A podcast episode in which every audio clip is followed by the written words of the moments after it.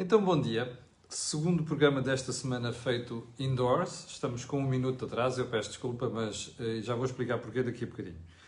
Antes de mais, eh, lembrar que estamos com o Acordo do Dinheiro do dia 18 de novembro do ano da graça de 2020. Um, porque é que, qual é o alerta que queria fazer? Olha, em primeiro lugar, pedir desculpa porque o Think Tank ontem não foi para o ar, como habitualmente às 18 horas, porque hum, tivemos um problema de som. Uh, na, aliás, tivemos um problema de som, porque tive uma entrevista, aquela entrevista que, que feita à última hora com o Dr. Alexandre Fonseca, CEO da Altice. E, como sabe, jornalismo não espera hora e, portanto, a entrevista que eu já tinha pedido, uma conversa que já tinha pedido na semana passada, acabou por se concretizar ontem e nós tivemos que privilegiar a conversa em detrimento do Think Tank. Mas o Think Tank vai ter lugar hoje, como coloquei num post, um, entre as 15 e as 16 horas de hoje. Portanto, aguardo pela análise semanal do Joaquim Aguiar, de Jorge Marrão, uh, com o programa conduzido por mim. Portanto, entre as 15 e as 16 horas. Já agora, aproveito para pedir se as pessoas estão a ver se confirmarem que está tudo bem com o som. Porquê? Porque ontem aconteceu uma coisa desgraçada, ainda não percebi muito bem porquê, não tem nada a ver com o microfone.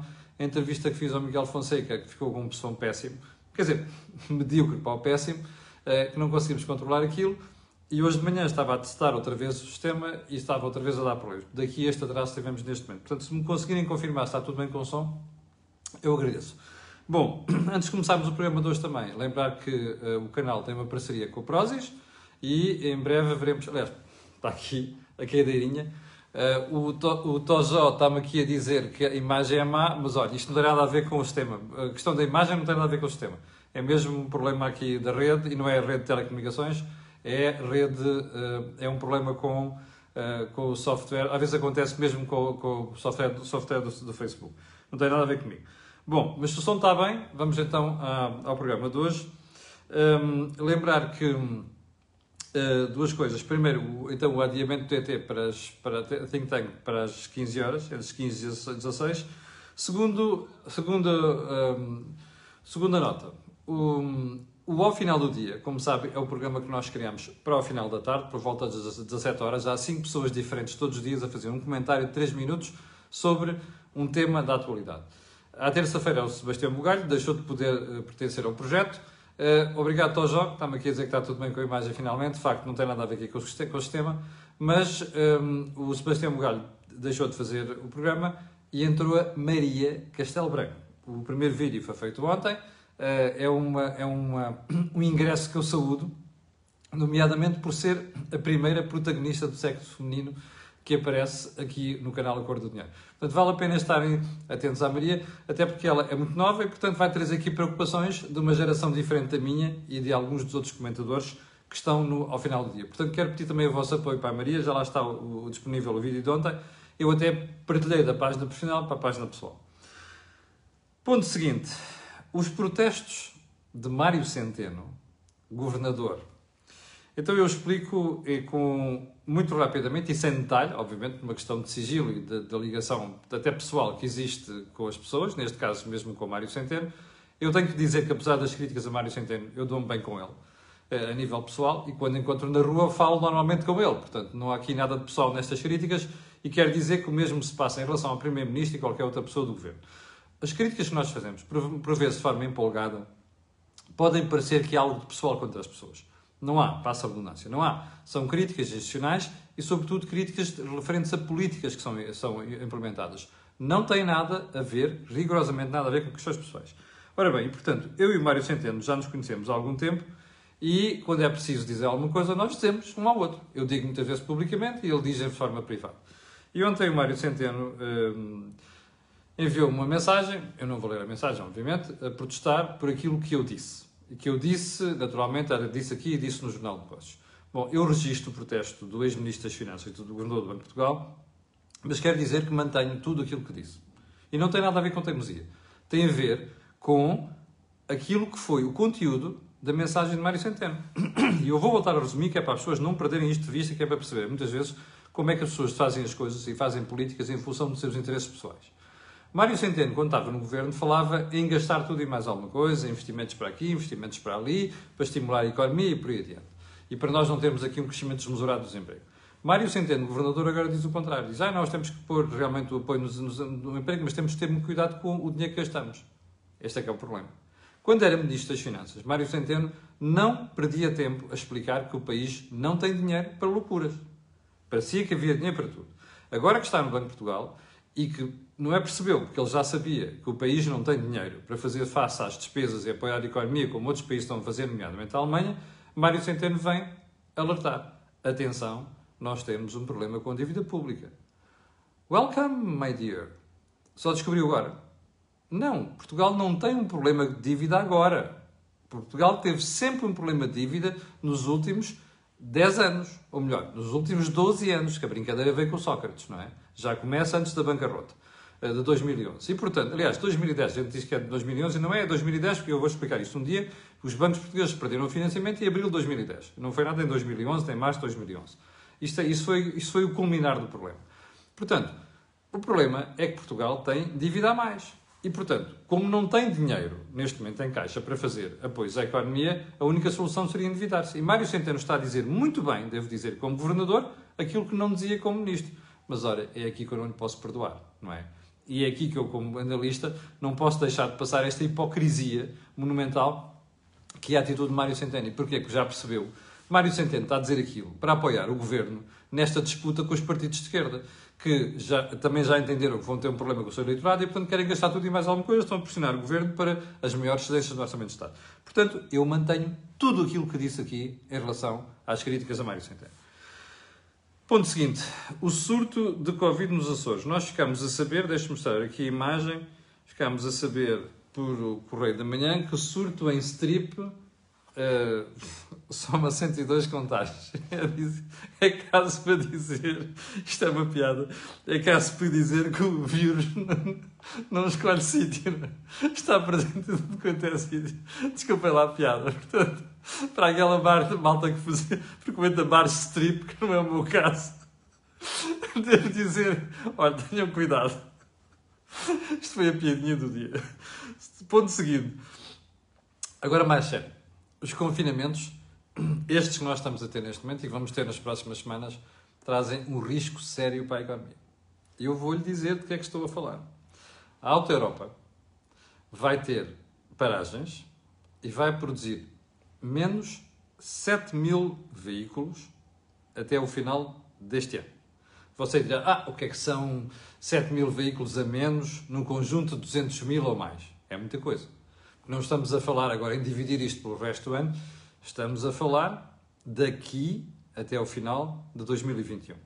Ora, sabido o peso que a Auto Europa tem nas nossas exportações e que essas exportações têm no PIB português, sabido o peso que o fornecimento de componentes, desculpa lá, pus aqui o iPad, o fornecimento de componentes coloca nas empresas, não só que, que estão ali no cluster da Auto Europa, nomeadamente empresas portuguesas, é fácil perceber o impacto que isto vai ter na produção, nas exportações e também, inclusive, no próprio sourcing de matérias em Portugal.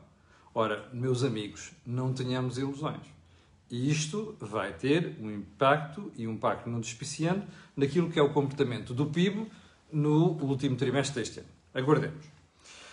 Ponto seguinte. Uh, ontem soubemos que o sindicato, ou melhor, a Ordem dos Enfermeiros, o Luís Barreiro, o dos dirigentes da Ordem dos Enfermeiros, se pronunciou contra o facto do Hospital Beatriz Ângelo, acho que é o Beatriz Ângelo que está a tentar contratar novos profissionais de saúde, nomeadamente enfermeiros, Uh, e que, como forma de aliciar as pessoas, além da questão do vencimento, estão a dar vouchers.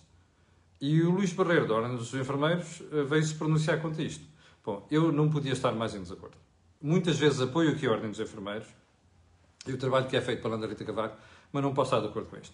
Quando nós estamos a cativar pessoas para as empresas, tudo vale. Tudo vale, quer dizer, com limites, não é? Ora bem, encontrar forma de convencer as pessoas com outras ofertas para além do vencimento, isto eu não vejo nada de errado nisto. Quer dizer, vejo de errado se só for isto, não é? Ou seja, não vamos contratar pessoas só por causa de umas benesses que estão a ser dadas. Esquecer a componente principal, que é carreiras, que é salários, não é isso que estamos a falar. Portanto, respeitada esta questão dos salários, não é? Que tem a ver com oferta e procura. E, e, e com a dignificação de carreiras, não me parece nada que isto seja um problema. Portanto, não vamos exagerar. Normalmente a tendência é para, cada vez que se propõe uma coisa destas, ai Jesus, que isto é uma desgraça. Não é nada. Portanto, não vale a pena estarmos a exagerar. Isto é uma forma de captar pessoas, como outra qualquer. Aliás, se este, se, se este pessoal abrir os olhos, vai descobrir que até nas empresas privadas isto é feito. E se quiserem, eu dou-vos exemplos aqui. Bom, ponto seguinte e mais uma história sobre vacinas. Não sei se reparou, mas depois das eleições americanas apareceu. Fete la liaison. Depois das eleições americanas. Houve uma série de anúncios de vacinas. Já tínhamos tido uma da, da Rússia, agora depois foi a, a Pfizer a, a BioNTech, depois é agora a moderna Oxford, não sei o quê, ontem ficámos a saber que é a da China. Eu, vamos, eu hei de guardar isto para outro dia para analisarmos com mais cuidado. Mas há aqui uma coisa que quero um, lembrar apenas às pessoas. Um, nem melhor não embarcarmos em, em, em amanhãs cantam. Nós ainda não sabemos o suficiente disto e mais, não sabemos até os testes mais alargados, os resultados. Ainda não estão publicados detalhes da investigação. Portanto, é bom não um, é bom não embarcar em amanhãs que cantam e, sobretudo, a chamar a atenção das pessoas que, por causa disto, não se pode relaxar comportamentos em termos de contágios, que é o problema que a gente tem. Sendo certo uma coisa, eu vou ser, como cidadão, muito mais exigente com estes países que são pouco transparentes com a informação, como é o caso da Rússia, como é o caso da China, do que vou ser em relação a outras empresas de Estados livres e ocidentais. Porquê? Porque aqui nós somos livres questionar tudo e mais alguma coisa, na Rússia não é assim e na China também não é assim. Um, último ponto do período do dia, que hoje, hoje é bastante longo, é uma coisa que me faz cada vez mais espécie. A sério, não tem a ver apenas com jornalismo. Enfim, uh, olha aqui. Público de hoje, como já sabem, eu elogio quando tenho que elogiar um, e critico quando tenho que criticar. Isto é o público de hoje que diz assim: Estado gastou 54 milhões de euros em testes Covid feitos pelos privados. Mas porquê que é esta obsessão com os privados? Eu já tinha criticado aqui o público por causa de uma história sobre gastos com a saúde e não sei quantos, uma parte significativa tinha ido para o, para o grupo Fossum, ali do Hospital da Luz. Eu não, não recebo dinheiro nenhum do Hospital da Luz, vou para o Hospital da Luz como vou a outros hospitais e, portanto, estou à vontade para dizer isto. Um, mas porquê que esta, esta pancada? Com, com os privados? Eu não, confesso que não percebo isto. A ideia é dizer o quê? 55% deste dinheiro foi gasto com privados e 45% com, com, com hospitais públicos, eu não sei das quantas. Oh, meus amigos, é muito simples. Se este dinheiro não fosse gasto com os privados, nós não tínhamos os testes que temos. Porque o Estado, os hospitais, não tinham capacidade para os fazer. Portanto, nós estamos numa emergência e, como se decidiu, e bem, aumentar o rastreio e os testes, isto era a solução. E já agora uma coisa, só me faltava ver que neste tipo de notícias e análises a consideração de que os privados não fazem parte do Sistema Nacional de Saúde. Acabem lá com a pancada do Serviço Nacional de Saúde e chamem Sistema Nacional de Saúde, onde se inclui os privados.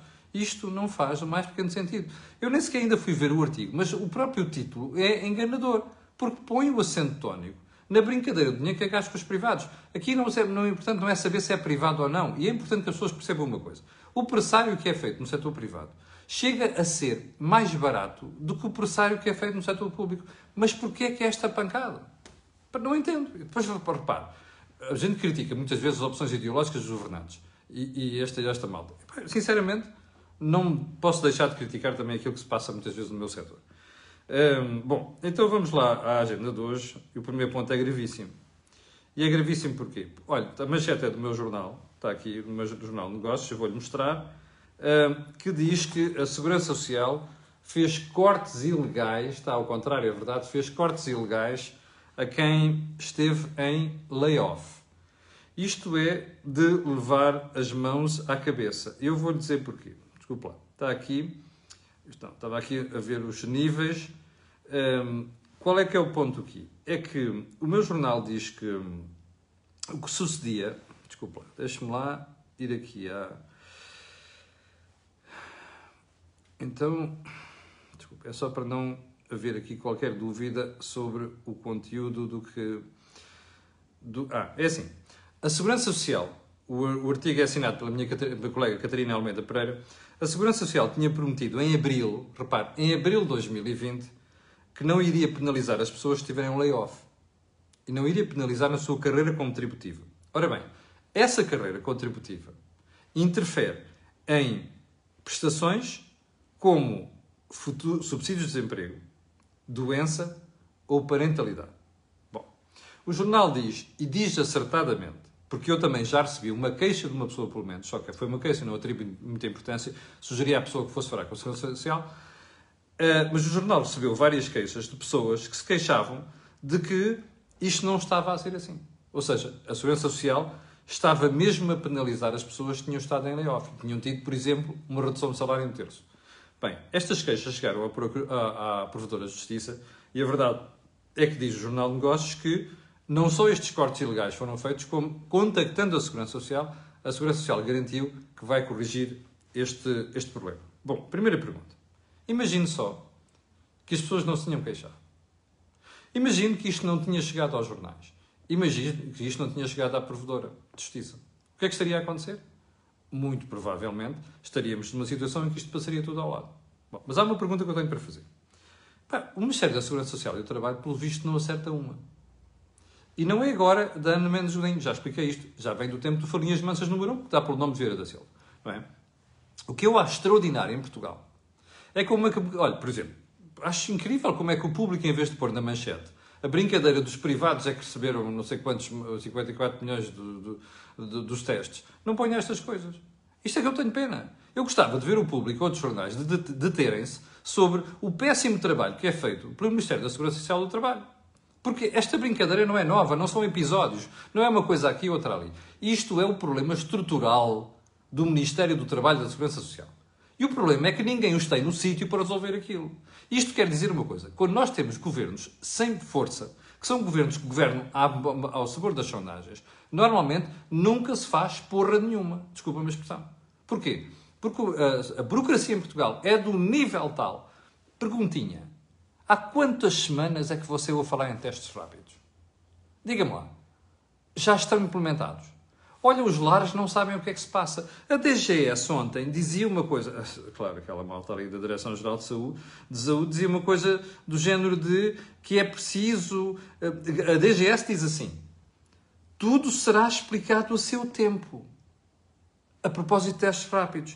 E nós temos escolas e lares sem qualquer orientação neste momento. Explico-me uma coisa. Nós estamos em emergência. Ok? Estamos a impor restrições à economia assassinas. Estamos a matar empresas com esta brincadeira. E os serviços do Estado, que é suposto mexerem os pés com celeridade para obviarem a isto, tudo será explicado a seu tempo, diz a Direção-Geral de Saúde. Pergunta: isto é compreensível? Olha, para mim não é. E, sobretudo, para mim é inadmissível que na Segurança Social você esteja a a estas coisas, que é a lei diz uma coisa e os serviços fazem outra. Recorda-se, na semana passada descobrimos no Parlamento, e a, a ministra Ana Godinho uh, reconheceu isto, que havia prestações decididas em julho que não estavam pagas em novembro. Ora, não pode ser. Isto é burocracia, isto é mau funcionamento do Estado. O governo tem medo de se meter com os sindicatos, percebe? Porque isto é turfo, é turf, é terreno do, de, do PCP não é? e da extrema-esquerda. E é uma chatice. Ora, não pode ser assim. Isto tem a ver com burocracia, isto tem a ver com mau serviço prestado pelo Estado, pelos ministérios, e a mínima coisa que nós podíamos exigir uma ministra é que pusesse isto na ordem, porque ela já lá está há um ano. Ela não está há seis meses, está há um ano. Recorda-se o que é que dizia o professor Cavaco sobre o Sá Carneiro? O Sá Carneiro dizia aos seus ministros assim: quando nós chegamos ao governo, temos seis meses em que podemos queixar dos outros. A partir daí a responsabilidade é nossa. Esta malta parece que não percebe isto. Era um grande assinamento que o Sá Carneiro fazia. Bom, terceiro ponto. Uh, ainda sobre a pandemia e as restrições. Ontem chegámos, ficámos a saber pela boca de deputados verdes, isto é inacreditável, devíamos ter sabido isto da boca do governo. Mas não, foram ao Presidente da República o Presidente da República comunicou aos deputados. E os deputados vieram cá para fora passar a mensagem de que o governo está a pensar criar três níveis de restrições, consoante os conselhos e os contágios. Então vai ser assim. Um, as restrições vão ser menos pesadas para os conselhos que tenham entre 240 e 480 casos. Depois vêm medidas um bocado mais restritivas para os conselhos que tenham entre 480 e 960 casos. E depois vai haver as medidas de maior restrição para os conselhos com mais de 960 casos por 100 mil habitantes. Tudo isto nos últimos 14 dias. Ora bem, só nestes conselhos é que se deverá manter o recolher obrigatório aos fins de semana. Bem, pergunta: isto faz sentido? É óbvio que faz sentido. Não é? Nós não podemos estar a dizer 191 conselhos. Aliás, as últimas previsões apontam que para se aplicarmos estas regras, há 100 conselhos que saltam deste grupo do recolher obrigatório. Então espera. Se isto faz sentido e faz, porquê é que nós demoramos tanto tempo para pensar, não é implementar que não está implementado, pensar numa solução destas? Qual era a dificuldade em termos percebido isto mais cedo e o último confinamento, por exemplo, já ter sido determinado com base nisto. É que pelo menos, ah, vão-me dizer assim, ah, está bem, mas os conselhos mais populosos, onde mais. Está bem, mas o problema não é esse. O problema é que nós estamos a matar empresas de conselhos onde não faz sentido nenhum. Que é o que nós estamos a fazer. Os confinamentos, desculpem lá, não têm volta a dar. Estão a matar empresas, estão a matar a economia. Ora, porquê é que se demora tanto tempo a decidir isto? Está a ver o problema que eu lhe dizia há bocadinho? Isto é a burocracia. São os serviços que não funcionam. É as informações que não chegam a horas. É a falta de coragem para tomar decisões depois de dar nisto. Nós temos um Primeiro-Ministro muito preocupado com os caixões, não é? E um Presidente da República também muito preocupado com os caixões. E depois a visão dos caixões tolda a mentalidade. E tolda a cabeça e tolda, tolda a visão. Quem paga por isto é a economia. Bom, ponto seguinte. O veto de Polónia e Hungria. Eu toquei nisto aqui ontem, disse que António Costa estava full e estava preocupado. Está. Primeiro ponto. A Polónia e a Hungria andam há anos em derivas populistas. E em alguns casos estão a tentar pôr em causa a independência dos poderes legislativo, executivo, judicial. Pôr em causa o judicial. Num país e noutro. Isto não pode ser. A União Europeia, que começou como Comunidade Económica Europeia, CEE, tem lá no Tratado de 1957, Tratado de Roma, escrito que tem que haver liberdade. Ora bem, estes países têm uma tradição autoritária muito grande. Primeiro dos impérios austro-húngaros, não é? Depois a própria Polónia passou por aqueles, eh, aquelas convulsões todas e, portanto, tem um bocado, um bocado a herança dos caudilhos, é? das pessoas que acham que são mais do que tudo, não têm, não têm tradição democrática, não têm, ponto final. Bom, é importante que o resto da União Europeia ponha esta malta em, em, em sentido. Bom, e tem imposto. Aliás, o assunto é mais grave do que parece. A Holanda, o debate mais recente sobre isto, pôs países como a Holanda a dizer assim: é pá, se calhar um dia temos de pôr estes gajos de parte fazer um tratado à parte. Isto é a coisa mais grave que há, não é? Como decisões dentro da União Europeia. Ora, não pode acontecer. Mas a verdade é que a Polónia e a Hungria estão-se a pôr a jeito. Bom, e não sei se você se recorda. Ah, só um pormenor. É que este bloqueio da Polónia e Hungria é para duas coisas. É para o quadro financeiro plurianual, ou seja, aquilo que se chamava quadro comunitário de apoio, que vai terminar agora, o atual vai terminar em 31 de dezembro deste ano, e, portanto, vamos entrar em 2021 sem aplicação disto. Uh, e depois está a bazuca, os 750 mil milhões de euros que a União Europeia pode ir ao mercado uh, uh, colocar dívida para, para, para ajudar os Estados. Bom, isto para Portugal é um desastre. Quanto é que vale para Portugal? Entre 1.400 e 1.500 milhões de euros. É uma pipa de massa. Para uma economia que não tem cheta, como vimos há bocadinho, como dizia o Governador do Banco de Portugal, 1.500 milhões de euros fazem uma diferença muito grande. Portanto, para Portugal é uma coisa séria. Bom, para a Polónia e a Hungria também, mas eles estão a fazer aquilo que é o seu fim capé. Qual é o problema disto? Para já, há uma coisa que nós devíamos fazer, fazer uma estátua à senhora Merkel em Portugal, porque ela é que depois anda sempre a tentar remediar estas porcarias. E ela tem uma capacidade negocial e diplomática extraordinária e consegue safar as coisas à vez na 25 hora, que é o que ela está a fazer neste momento. Porquê? Porque amanhã há um Conselho Europeu. E, portanto, no Conselho Europeu há a oportunidade para resolver isto. É ela, para já, é ela que está a resolver isto e devíamos agradecer à senhora. Que é uma coisa que normalmente a esquerda em Portugal não sabe fazer. Em segundo lugar, que é o aspecto talvez mais importante, é pensarmos nisto. Bom, você recorda-se quando este conflito foi colocado, quando é que foi? Em julho deste ano, em 2020. Que houve países da União Europeia que disseram assim: ah, vamos criar um mecanismo de monitoramento ou monitoração daquilo que é feito nos outros países. Porque quando tentarem cortar liberdades, vamos sujeitar a entrega de fundos aos países que não fazem isto e respeitam. Eu acho muito bem. Sabe o que é que aconteceu nessa altura? Houve um senhor que se meteu no avião e foi à Hungria, não é? Com a sua entourage. Inclusive, pessoas insuspeitas na bagagem. Na bagagem quer dizer na tripulação. Sabe como é que esse senhor chamava? Chama António Costa. Sabe qual é o cargo dele, não sabe? Que é Primeiro-Ministro de Portugal. Portanto, foi lá e foi defender perante um populista e que, que o governo diz que é igual ao André Ventura, não é? Foi lá defender que afinal eles tinham razão. Claro, dava jeito a Portugal não ficar sem massa, não é? Agora imagine, se este assunto não se resolve amanhã no Conselho Europeu e vai resvalar nas próximas semanas para 2021. Já percebeu quem é que fica com a castanha quente na mão? Vou lá. Portugal. António Costa. Agora imagine o que é, num Conselho Europeu, ou durante a presidência europeia, portuguesa da União Europeia, termos que estar a defender coisas que vão contra esta posição. Está a ver um entalança em que Portugal se vai colocar. Pense nisso. Não se esqueça quem é que foi o autor desta brincadeira, ok? Ponto seguinte. Altice, ontem, está aqui a entrevista do Alexandre Fonseca, você pode ver depois se quiser. Desculpe, desculpa, eu estou a passar totalmente o tempo. Altice lançou um fortíssimo ataque ao regulador, a Anacom. Eu estava a, a ver a entrevista do Presidente da Anacom, João Carete Matos, no fim de semana, salvo erro ao dinheiro vivo, e fiquei de cabelos em pé. Tal o nível de acusações que estava a fazer aos operadores. E pensar para mim, bom, das duas uma, este tipo tem provas do que está a dizer, ou então vai levar um backlash brutal. E o backlash aconteceu esta semana. Os operadores puseram-se todos contra a Anacom. É uma coisa inédita. Eu nunca vi isto e nunca vi isto em país nenhum. Que é ver tanta gente junta que não é só os operadores, depois é a indústria de telecomunicações contra um operador. Dá a sensação que é justo isto contra os outros. Bom, eu duvido sempre destas coisas, destas situações. E há uma coisa que tenho que dizer sobre isto. Nunca vi nem a Altice nem ninguém fazer o ataque que se fez ontem ao regulador. E eu costumo dizer quando toda a gente está contra alguém, há uma alta probabilidade desse alguém estar errado. Há coisas que eu vejo no, nos regulamentos do leilão 3G, do 5G, perdão, que são impensáveis, que são difíceis de perceber e de aceitar. O Alexandre Fonseca explicou algumas dessas coisas aqui na entrevista que está neste canal, disponível. Eu peço desculpa pelo som, houve um problema com o som, mas ouve-se, ainda se consegue ouvir bem. Um, explicou isto. Há uma coisa que eu gostava de dizer sobre isto. Eu fico muito preocupado quando vejo os operadores dizerem em geral que podem não ir ao leilão. E vejo os acionistas destes operadores, muitos deles são estrangeiros, ou melhor, a maior parte deles são estrangeiros, a dizerem que começam a ficar preocupados com a decisão do país.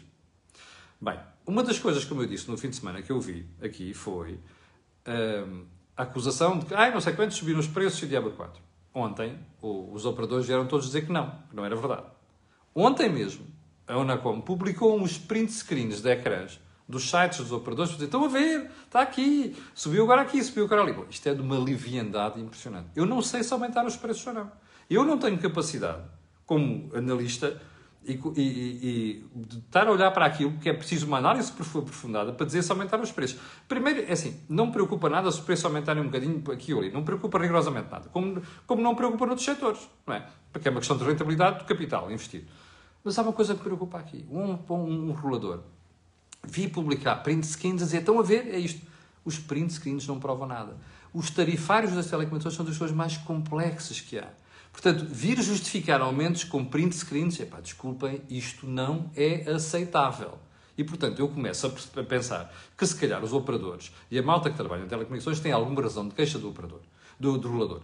E há uma coisa que é bom dizer sobre isto. É quando o regulador começa a fazer o que está a fazer e tem toda a gente contra, alguma coisa pode estar mal e, portanto, nós queremos um país que tenhamos liderança no 3G, no 4G, não sei das quantas, fizemos trabalhos notáveis nesta matéria, neste momento estamos, corremos o risco de perder o comboio do 5G. Eu aproveito para dizer que eu não sabia disto, vi ontem na entrevista do Alexandre Fonseca, que há 17 países europeus que já têm 5G em funcionamento. Ora, Portugal foi dos pioneiros nas gerações anteriores e neste momento é um lagarde, ou seja, um atrasado. Isto não diz bem. E já agora um pormenor. Porquê é que os operadores vão começar a fazer 5G no interior? O problema não é ser interior. O problema é onde está a maior parte da população? É onde é estão as empresas e indústrias? É isso? Não percebo, sinceramente não percebo. E era bom que isto esclarecesse nos próximos tempos. Bem, eu já abusei disto tudo hoje do tempo, quase 30 minutos. Uh, quero pedir desculpa. Mas já agora quero pedir às 8.500 pessoas que estão direto aquilo que peço sempre, que é colocarem um gosto e fazer partilha nas redes sociais, também já sabe porquê. Aquilo que houve aqui não houve em mais sítio nenhum. Depois de recordar que este canal tem uma parceria com o Prazos, eu quero lembrar apenas às pessoas que o Think Tank de hoje vai ser feito entre as 15 e as 16 horas e eu conto consigo um, para estar connosco a essa hora. Obrigado, com licença, e amanhã às 8 da manhã já estarei, lá estarei eu aqui para lhe atazanarmos. Muito obrigado.